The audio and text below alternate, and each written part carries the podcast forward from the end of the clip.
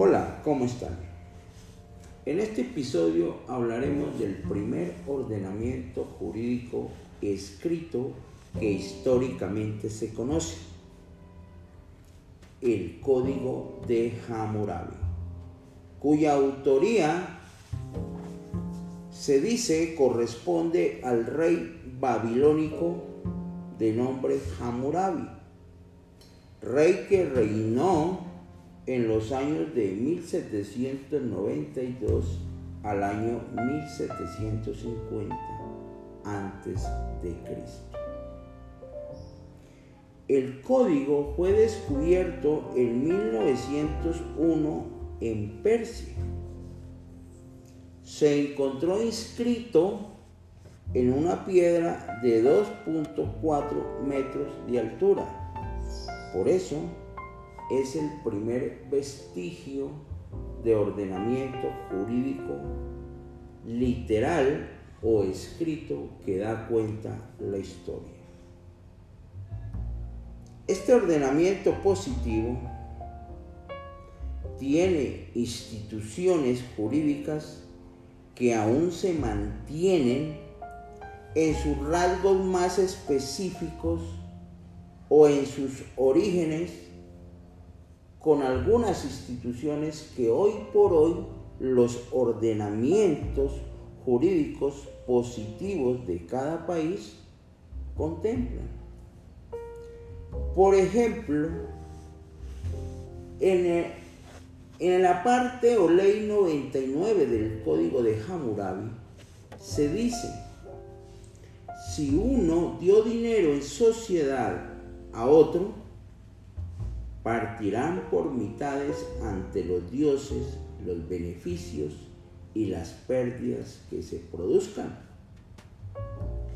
Y seguidamente la ley 100 de ese mismo ordenamiento del Código de Hammurabi dice, si un negociante dio a un delegado dinero para vender, prestar a intereses y comprar, y lo puso en ruta, el comisionista en viaje hará fructificar la plata que se le ha confiado. Si en el lugar de destino obtuvo beneficios, sumará los intereses y lo que ha recibido deducirá los gastos de sus días de viaje y pagará a su negociante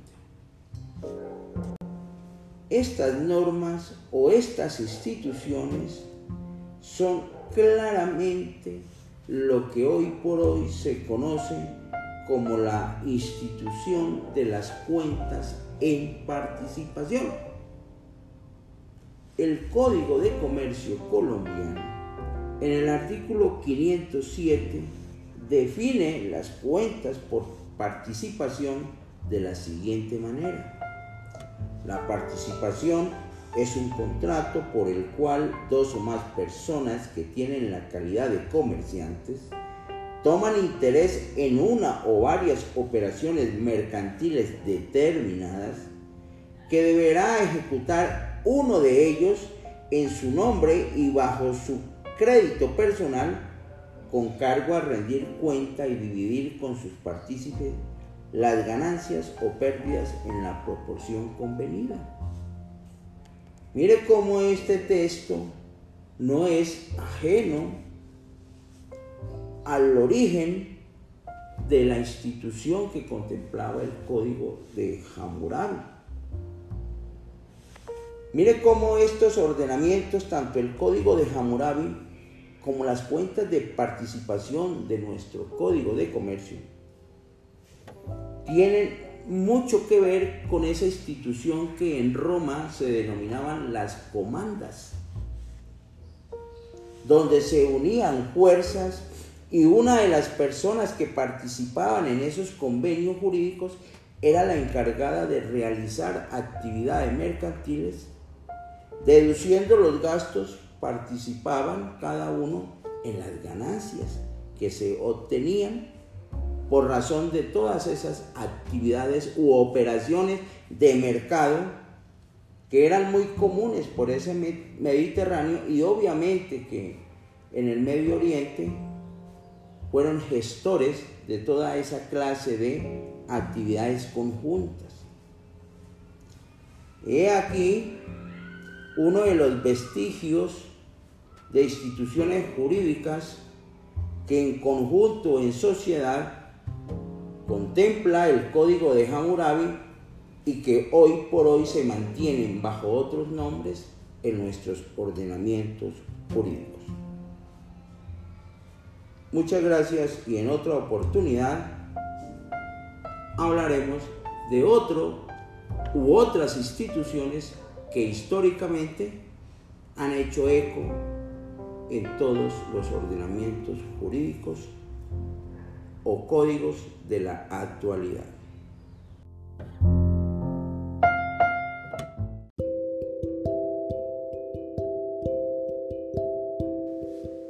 Reglas Jurídicas presenta un podcast relacionado con el origen de responsabilidad civil de orden divino. En esta oportunidad nos acompaña Eneider Peña Meneses, quien tiene estudios de teología y formación en ciencias y letras y nos va a explicar un poco de qué se trata ese tipo de responsabilidades. Bienvenido, Schneider. Bueno, muchas gracias por la invitación y un gusto hablar hoy de este tema.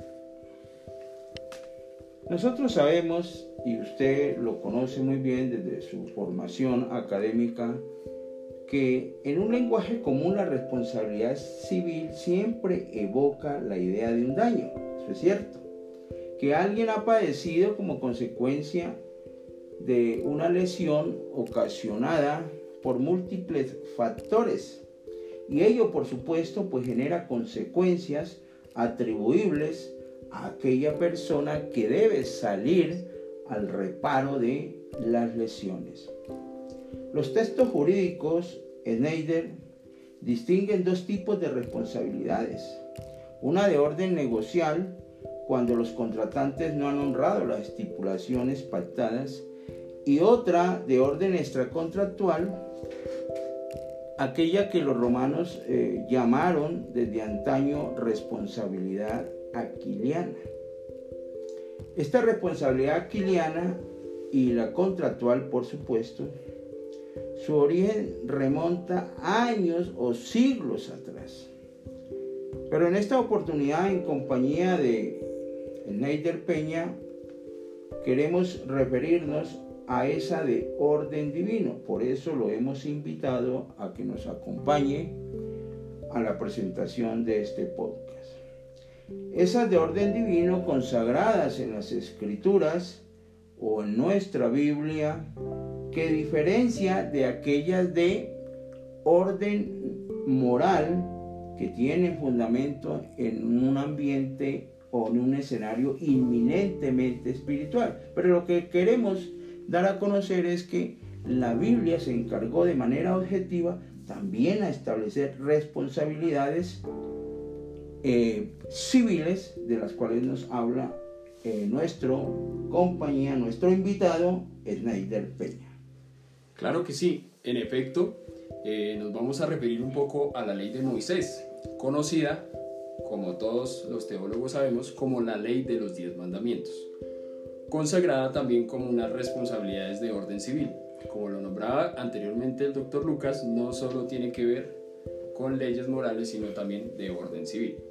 Y nos vamos a referir al Éxodo 22, versículo 1, que nos dice que si alguno roba un buey o una oveja y la mata o la vende, pagará cinco bueyes por el buey y cuatro ovejas por la oveja. En el versículo 6 se ocupa de la responsabilidad consecuencia de incendios que sobrepasan los límites de una heredad. A su vez, el versículo 10, con referencia al contrato de depósito, genera una responsabilidad contractual del depositario por muerte o hurto de la oveja o buey objeto de la guarda. Seguidamente, en el versículo 14, en los contratos de préstamo de animales, si éste padece un daño o muere, el prestatario debía devolver por completo el animal. Estas mismas reglas en efecto de responsabilidad se previeron en el Código de Hammurabi. En la ley se dijo que el robo de un buey como de un asno, entre otros, al dios o al palacio, se ordenaba devolver una cifra superior a lo hurtado, según la persona que padecía ese daño, o sea, el rey.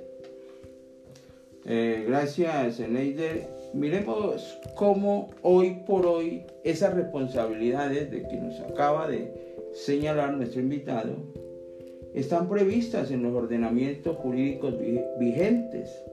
El Código Civil colombiano, por ejemplo, regula la responsabilidad contractual en el artículo 1604, consecuencia de la culpa, de la impericia o del dolo. Asimismo, regula la responsabilidad quiliana ubicada a partir del artículo 2341 por hechos propios, productos de culpa, dolo y una responsabilidad indirecta cometida por animales domésticos y las cosas que están a nuestro cuidado. Miren estos supuestos de origen de responsabilidad que no son ajenos a esos que establece la Biblia, a esos que establece Éxodo en, su, en toda su extensión. Desde esa óptica, entonces, podemos señalar que lo sagrado no debe verse desde una única perspectiva moral. Los libros sagrados no miran solamente lo divino, sino que como reglas de convivencia se crearon normas objetivas de responsabilidad para sancionar el indebido comportamiento en sociedad. En suma, en Eider podemos decir entonces que el origen de la responsabilidad civil es producto de un pensamiento teológico y teleológico como norma de corrección en procura de la paz social. Esa es nuestra conclusión que podemos señalar sobre este podcast y la teoría que hemos extraído de Éxodos como libro sagrado donde se establecen verdaderas responsabilidades civiles vigentes en nuestros ordenamientos actuales. Claro que sí, sin duda. Sabemos que eh, todo esto viene de un pensamiento teológico y teológico como lo nombraba anteriormente doctor Lucas. Y bueno, nada, eh, todo esto enfocado hacia la procura de la paz social. Muchas gracias por la invitación y esperamos pronto hablar de temas más álgidos. Si gusta de nuestro podcast eh, Reglas Jurídicas, compártalo, póngalo en evidencia a sus amigos en las redes sociales y esperen una nueva oportunidad donde pondremos temas relacionados con reglas jurídicas